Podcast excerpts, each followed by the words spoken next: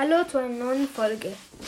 In dieser Folge gibt es eine Buchempfehlung und zwar Ruperts Tagebuch zu nett für diese Welt. Jetzt rede ich. Ähm, dieses Buch ist schon ähm, ein bisschen länger her, dass es erschienen ist, aber ich finde es äh, eigentlich sehr cool. Es ist wie Gregs Tagebuch, einfach Rupert.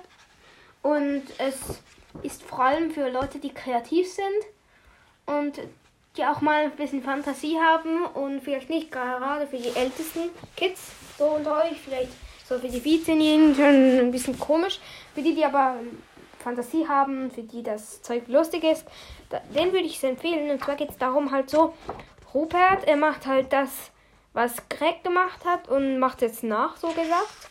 In seinem ist Greg auch so etwa dabei. Da machen sie halt wieder dummes Zeug.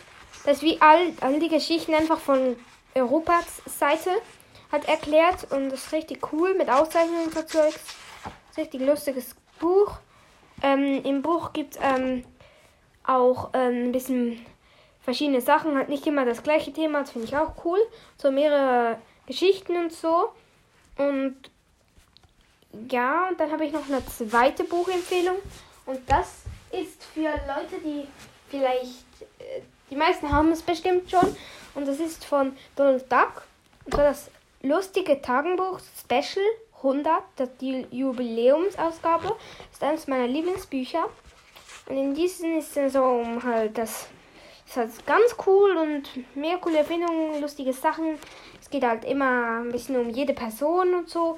Ist auch mega cool.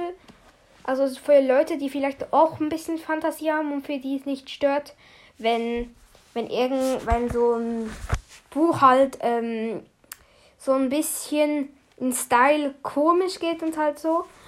Und ja, ich glaube, das war's auch schon wieder mit der Folge und ciao.